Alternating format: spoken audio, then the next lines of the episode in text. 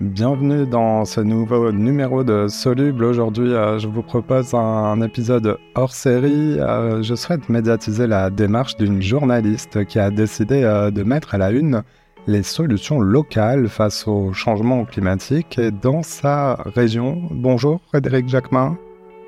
Bonjour Simon. Je vais rester honnête avec les auditoristes. On se connaît notamment parce que j'ai été euh, journaliste à Marseille, là où euh, tu travailles et tu as décidé de fonder, de lancer ton nouveau média. Il s'appelle Maintenant, un média entièrement dédié aux solutions climat euh, sur Aix, Marseille, Provence. et avant de tout nous dire sur cette aventure éditoriale constructive, on veut en savoir un peu plus sur ton parcours tu es belge et tu as adopté la deuxième ville de France. Eh oui, oui, c'est vrai. Mon aventure à Marseille devait d'abord durer euh, six mois dans le cadre d'un séjour Erasmus en école de journalisme. Et puis, c'est avéré que, étant de ayant réalisé mon stage au sein du média La Provence, j'ai eu une proposition euh, de CDD d'été derrière. Donc euh, voilà, avant de rejoindre l'équipe web du, lancement du site laprovence.com en 2006. Et puis, euh, bah, pas faire la force des choses, quelque chose qui est différentes expériences professionnelles dans le journalisme et la communication qui sont venues jalonner euh, euh, ce parcours. Ben, cette aventure initiale qui devait durer six mois se compte aujourd'hui en 22 années. Alors on peut dire que tu es euh, marseillaise, je le disais, tu, es la fondatrice du, média Maintenant, un bimestriel qui annonce clairement qu'il est temps euh, de faire place à l'acclimatation. Euh, il y a urgence à agir maintenant. il était urgent de le faire savoir. C'est ce qui a motivé ce projet? Oui, et c'est pour ça qu'aujourd'hui, quand on parle d'écologie, de climat, on parle toujours de demain. Là, la volonté, c'était de dire, ben, demain, ça se prépare maintenant. Euh, et, pas euh, dans quelques semaines, dans quelques mois. Pour revenir un petit peu sur la jeunesse du projet, euh, il est né vraiment à l'été dernier, août 2022, fin l'été 2022, où je pense qu'on a clairement pu tous ressentir un point de bascule et par rapport au réchauffement climatique. Et on a vu hein, partout en France, ici en Provence, c'est vrai qu'on est habitué aux, étés parfois un peu caniculaires, mais euh, là, on a eu quand même une période de chaleur qui a été particulièrement longue dans la durée, avec aucune rupture. Et je parle du territoire sur lequel je suis, mais on a pu assister aussi en d'autres endroits de la France à des incendies, à des pics de chaleur. Je pense notamment à la Bretagne où ils n'avaient jamais vu ça. Et j'ai vraiment senti dans la rue, je me suis dit, waouh, il se passe un truc. Et l'inquiétude des gens. Euh, donc, euh, je vais paraphraser un petit peu euh, l'accent marseillais, c'est vraiment avec beaucoup de tendresse. Les gens disaient, wow, je sais pas où on va, mais on y va. Et, il y avait une sorte d'inquiétude comme si tout d'un coup ça montait à la conscience qu'il se passait quelque chose. Et effectivement, il se passait quelque chose. On ressent les premiers effets, j'insiste vraiment sur le mot premiers effets euh, du réchauffement climatique. Et l'idée de maintenant, ça a été de dire, ben, voilà, en fait, pour que les gens se sentent concernés, il faut leur parler de ce qu'ils connaissent. Et pour leur parler de ce qu'ils connaissent, ben, quoi de mieux que de traiter tous ces grands enjeux climatiques qui sont habituellement traités soit sous le prisme national, soit sous le prisme planétaire, les ramener à l'échelle locale? Parce que si on veut que les gens agissent, eh bien, il faut leur parler euh, de, ce qu'ils connaissent, euh, vulgariser aussi euh, des grands concepts du réchauffement climatique comme le fameux 1,5 degré planétaire à ne pas dépasser d'ici la fin du siècle. En parenthèse, on est déjà passé à, à plus 4 degrés. Mais voilà, ça c'est une échelle globale comment elle s'exprime et qu'est-ce qu'elle implique quand elle est ramenée à l'échelle du territoire? Et c'est tout euh, l'enjeu de maintenant. Maintenant, un média indépendant avec donc des enquêtes, euh, des témoignages, des, portraits et donc la, des solutions au cœur de, son approche. Parle-nous des, thématiques, des rubriques que tu as mis en place. On, sent, et tu le disais, on sent en, lisant le magazine une, volonté euh, d'être proche des gens et de leur vie euh, quotidienne. Euh, c'est la clé hein, pour, les, pour les intéresser. Oui, tout à fait. Et puis, euh, une autre clé aussi, c'est que maintenant, tourne résolument le dos à travers sa ligne éditoriale au discours de l'écologie positive, au discours culpabilisant, accusateur. Le constat, il est là. Donc euh, maintenant, il faut tirer maintenant les gens vers le haut en leur proposition, en leur proposant des solutions concrètes. Et l'idée de maintenant aussi, c'est de faire émerger ben, toutes celles qui sont développées sur le territoire, qui sont portées par un vivier d'acteurs locaux euh, assez hallucinant. C'est vrai qu'on a toujours l'habitude d'entendre parler de Marseille à travers le fameux prisme du Marseille bashing, et euh, que ce soit des entreprises, des associations, euh, des acteurs individuels ou même parfois les collectivités, il y a énormément de solutions qui sont mises en place et qui sont portées par les, les acteurs du territoire. Et la vocation de maintenant, bien, c'est aussi de les mettre à jour, de les rassembler dans un support unique, quand généralement, en fait, toutes ces initiatives sont parties sont portés euh, ou euh, donnés au public à travers euh, les médias généraux au travers d'une rubrique environnement. Là, la particularité de maintenant, c'est qu'on a vraiment un support unique dédié, le premier sur le territoire ex-Marseille-Provence, indépendant, qui ne comporte pas de publicité. Et ça, c'est important aussi parce que euh, la ligne éditoriale, c'était d'avoir un impact. Et aujourd'hui, ben, personnellement, je ne suis pas convaincue que la publicité ait un réel impact. Et, euh, et, voilà, de porter toutes ces connaissances, toutes ces actions aux acteurs du territoire, qu'on soit consommateur, consommatrice lambda, comme on l'est tous, hein, on est tous citoyens, les entreprises, parce qu'elles sont très attendues dans la transition. Et sur euh, Aix-Marseille, on a quand même une typologie d'entreprise qui est particulièrement euh, significative, puisqu'on compte 99% de TPE-PME et que ce sont quand même euh, c'est cette typologie d'entreprise qui est généralement considérée le plus à la traîne dans la transition. Et donc, la vocation maintenant, c'est aussi d'accompagner euh, ces entreprises du territoire à pouvoir se doter euh, d'une politique RSE, d'une démarche environnementale, en leur fournissant des clés concrètes et pour leur montrer qu'en fait, euh, même si on a tout le temps la tête dans le guidon, même si on n'a pas trop la possibilité euh, de pouvoir déléguer, euh, même s'il y a une pente Covid rude à remonter, on est bien content tous ces enjeux, que en fait, le critère environnemental, se doter d'une politique environnementale, aujourd'hui, c'est un facteur d'attractivité en soi. Les entreprises, les citoyens et même les personnes et de... Les institutionnels, je me permets, les, je dois t'interrompre Simon, et les acteurs politiques et institutionnels, puisque dans chaque numéro, il y a un dossier concret, comme par exemple dans le premier numéro, j'ai fait un focus sur le traitement des déchets qui est fait sur Aix-Marseille-Provence, et tout en mettant à jour des initiatives inspirantes qui sont déployées sur d'autres territoires de l'Hexagone, en Europe ou dans le monde,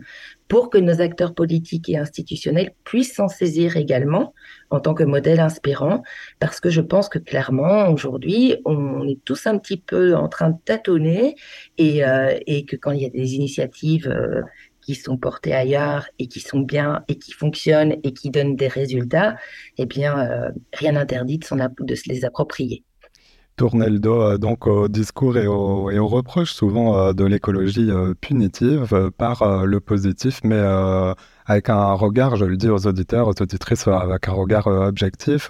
tu le disais dans ton premier numéro.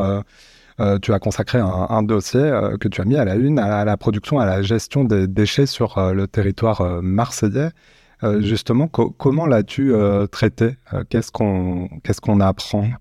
L'idée de maintenant, c'est d'avoir une vision pédagogique, d'apporter une vision pédagogique euh, à ses lecteurs. Donc c'est vrai qu'aujourd'hui, on jette son papier à la poubelle, comme on dit bonjour. Euh, voilà. Qu'est-ce qu'il en est derrière du traitement et de la valorisation de ces déchets? Et, euh, la démarche, elle est vraiment très objective et surtout très factuelle. Moi, je suis là pour mettre à jour ce qui existe. Et, et c'est vrai que malheureusement, c'est pas une surprise. Le territoire Marseille ne brille pas dans le traitement de ces déchets. On assiste encore à la collecte des déchets euh, de façon collective dans les rues, au travers des containers, euh, qui n'est pas forcément la solution la plus efficiente pour avoir une ville propre. Et surtout, ben, du coup, on compare un petit peu, voilà, je donnais l'exemple de Milan, qui comporte, qui, recense, pardon, euh, un million d'habitants, un petit peu comme Marseille, et ça fait des années qu'ils sont passés dans un ramassage, une collecte en porte-à-porte. Ce qui permet en fait d'avoir des rues plus propres et aussi d'avoir une gestion plus responsable de la part euh, des, citoyens, des habitants de leurs déchets, puisqu'il y a des jours de ramassage qui sont pensés pour venir collecter en fait ces poubelles, parce que du coup Milan s'est doté aussi d'une vraie euh, euh, politique de ramassage du tri incitative, avec une redevance qui permet de payer moins d'ordures ménagères parce que on fait le geste de pratiquer le tri. C'est vrai que sur Marseille, on est encore loin de toutes ces initiatives. Et puisqu'on parlait euh, du tri, euh, ben, la moyenne nationale est à 69 kilos par habitant. Sur Marseille, on, on, atteint euh, péniblement les 30 kilos par an de déchets. Voilà. Mais je tenais aussi à dire que dans le magazine, bon, il y a ce gros dossier qui est vraiment un dossier d'investigation, puis qu'il y a des rubriques beaucoup plus légères. Euh, en fait, aujourd'hui, les gens ont dans l'esprit que le climat euh, c'est forcément lourd, c'est forcément pas intéressant, que ça fait euh, clairement flipper, hein, c'est vrai, si on regarde les choses d'un point de vue très objectif. Et, et bon, l'idée, c'est aussi de proposer dans Maintenant toutes des rubriques comme on peut les trouver dans n'importe quel autre magazine, parce que le climat, c'est pas seulement il fait plus chaud ou il fait plus sec, ça impacte tous nos domaines de vie, la santé. D'ailleurs, il y a un sujet, on est en pleine saison des pollens, on a fait un gros focus sur euh, sur euh, ben, cette situation et on présage d'ailleurs que sous les effets du réchauffement climatique, on risque d'avoir 50% de la population allergique à l'horizon 2050. Voilà, donc maintenant avance des solutions qui sont déjà déployées, euh, non pas pour être moins allergique et se soigner, mais sur euh, l'aménagement urbain, comment on pense, les plantations des végétaux, aujourd'hui pour avoir moins ces impacts, les solutions qui sont déployées on a euh, des décryptages qui sont faits, on a des quiz ludiques. Euh, par exemple, dans le premier numéro, c'était euh, quel climato engagé êtes-vous? Donc un quiz un petit peu décalé, mais pour inciter les gens bah, à s'inscrire dans une vraie démarche pour le climat. Il y a des rubriques livres, il y a, il y a des rubriques, une rubrique que j'aime beaucoup et qui me tient à cœur qui s'appelle Économiser donc euh, qui montre vraiment que poser des petits gestes pour la planète, ben, c'est souvent un geste pour son portefeuille. bref, on est vraiment sur des solutions pratiques et faciles à, déployer dans son quotidien. Puisqu'on parle euh, d'argent, euh, tu as financé le premier numéro avec le soutien de tes lectrices et lecteurs à travers notamment un financement participatif, euh, bah, quels sont, euh, après l'apparition du premier numéro, les, premiers retours que tu as obtenus ça répondait à un, véritable besoin? Oui, mais en fait, la meilleure façon, on peut avoir un, super concept en tête quand on lance quel que soit le produit, hein, un média euh, ou, autre chose. ce qui est important, c'est qu'il corresponde aussi à une attente vis à -vis du public c'est vrai qu'effectuer une euh, campagne de financement participatif, euh, c'était une façon pour moi aussi de voir dans quelle mesure ce média, à l'identité unique sur le territoire métropolitain Aix-Marseille, pouvait être attendu euh, de la part de la part des habitants. Et bon, je l'ai lancé, c'était sans doute pas le meilleur moment de l'année, donc en plein décembre, la moitié l'année dernière, donc au moment des cadeaux, des achats, des fêtes et tout. Et euh, ben, l'objectif de cagnotte a été atteint puisque euh, j'ai pu lever de cette façon euh, un peu plus de 7000 euros. Et, et, bien sûr, moi, je suis très soucieuse du coup des retours de cette communauté et, à la suite de l'apparition du premier numéro qui est donc paru euh, le 27 avril, j'ai mis en place un questionnaire pour avoir euh, les retours, puisque le premier titre d'un média est souvent un numéro zéro. Et les attentes qui sont apparues, bon, les retours étaient vraiment très, très encourageants et ça fait vraiment plaisir. Et c'est qu'il y avait une réelle volonté euh, de voir apparaître le magazine en format papier et pas seulement numérique. Et donc, à compter du deuxième numéro de juillet, euh, les deux formules seront euh, possibles euh, en privilégiant les précommandes de façon à éviter le gaspillage non seulement dû à l'impression mais aussi aux invendus. Et bien sûr, maintenant sera imprimé de façon éco-responsable, donc avec du papier issu de, de forêts gérées de façon durable, des encres végétales et des relayures en point piqué pour éviter les cols et les solvants un magazine qu'on trouvera donc euh, aussi en, kiosque à partir de la mi-juillet 2023. Euh, et euh, tu continues à jouer la carte communautaire car tu t'es adressé à ta communauté de lectrices, de lecteurs pour choisir le thème et le sujet de, l'enquête qui sera à la une bah, de ce deuxième numéro. Peux-tu nous en dire un peu plus? Oui, ben, une des promesses de maintenant, c'était vraiment d'être un média basé aussi sur positif, comme tu as pu le comprendre, mais aussi participatif. Euh, l'idée étant en fait euh, de, de, proposer à des acteurs du territoire, mais aussi à ma communauté de lecteurs, d'être dans la co-construction des contenus. Et via la newsletter de maintenant, on n'en a pas encore parlé, mais le média en fait euh, papier et numérique est enrichi par une newsletter euh, bimensuelle qui s'appelle la quinzaine de maintenant, donc qui est totalement gratuite, et où du coup je propose en fait effectivement à, ma communauté euh, de pouvoir choisir les dossiers centraux d'investigation qu'ils souhaitent voir traités dans le numéro suivant. Donc là, plusieurs propositions ont été faites et c'est la thématique euh, des îlots de chaleur que moi je détourne en îlots de fraîcheur donc euh, dans les villes, euh, qui, a, été retenu. Donc le, dossier central du numéro 2 de maintenant, euh, disponible à la mi-juillet, traitera bien de, cette problématique, de quoi on parle quand on parle d'îlots de chaleur dans les villes, quels sont les enjeux et surtout quelles sont les solutions euh, déployées euh, non seulement euh, par les acteurs publics tels que l'ADEME, le CEREMA et tout ça, mais aussi des acteurs locaux ben, pour contrer ces îlots de chaleur. L'été sera chaud, on a hâte de découvrir bah, ce deuxième numéro. Euh, on te retrouve aussi sur euh, les réseaux sociaux euh, et sur le site internet, donc pour des précommandes, mais aussi des informations et des moyens de s'abonner à cette newsletter. Le site internet que je mets en description, c'est maintenant-marseille.fr, c'est facile. Oui, c'est facile. et sur les réseaux sociaux, on fait pareil. Voilà, c'est pareil. Donc, il y a une page sur LinkedIn qui s'appelle euh, maintenant Ex-Marseille, euh, sur euh, Facebook aussi. Bon, j'avoue que je suis pas encore très insidue sur Instagram et, je compte m'entourer bientôt d'une petite stagiaire ou un petit stagiaire en com qui pourra me donner un petit coup de pouce sur, ces, sur ces points-là.